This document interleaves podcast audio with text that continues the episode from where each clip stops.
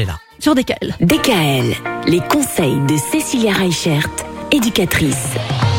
On a commencé à s'intéresser hier, Cécilia, aux activités extrascolaires pour les enfants. C'est vrai que c'est pas mal de leur faire faire des choses en dehors de l'école, pas trop de choses, vous nous disiez hier.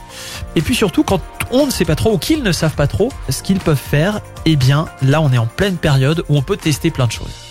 C'est ça. Alors, euh, tout au long du mois de septembre, voire début octobre, euh, ce qui est chouette, c'est dans beaucoup de clubs, dans beaucoup d'associations, vos enfants vont pouvoir essayer l'activité pour savoir si ça leur plaît ou pas. Mhm. Souvent, les parents ont peur, en fait, euh, de débuter une activité parce que justement, on ne sait pas si ça va plaire à l'enfant ou pas. Bah, S'il va tenir l'année, en tous les cas, oui, parce qu'on paye des licences aussi. Ben c'est ça. Donc avant de payer euh, des licences qui peuvent être euh, parfois très chères, je vois maintenant pour la danse, c'est quand même à peu près 150 euros. Mhm. Pour le piano, c'est une histoire de 70 euros par mois. Mhm. Donc euh, avant justement de s'engager dans des frais qui vont être quand même assez conséquents tout au long de l'année, bah faites-les tester, faites-les essayer. Et puis vous pouvez essayer dans différents clubs. C'est pas parce que le club de judo de votre village ne vous plaît pas que vous pouvez pas aller dans le club de judo du village d'à côté. Et c'est vrai que souvent, en fait, pour les parents, on a cette peur d'essayer, de voir euh, qu'est-ce qu'il ressent, est-ce que ça lui a plu, est-ce que ça lui a pas plu? Souvent, l'enfant, il veut faire du foot parce que ses copains, ils font du foot. Mais au final, euh, il a essayé le foot et en fait, il faut beaucoup courir et du coup, bah, il aime pas ça.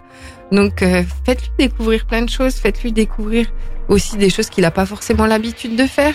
On pense notamment aux activités sportives, aux activités artistiques, mais il y a aussi toutes les activités créatives auxquelles on peut s'inscrire tout le long de l'année.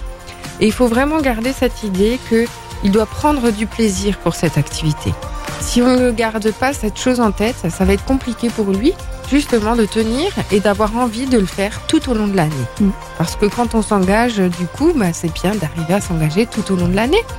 Alors parfois, il y a certaines activités qu'on peut faire, nous les parents, avec les enfants. Et il semblerait même que ce soit de plus en plus euh, à la mode. On parle de ces activités demain. Alors j'avoue que j'ai aucune idée de ce que ça peut être.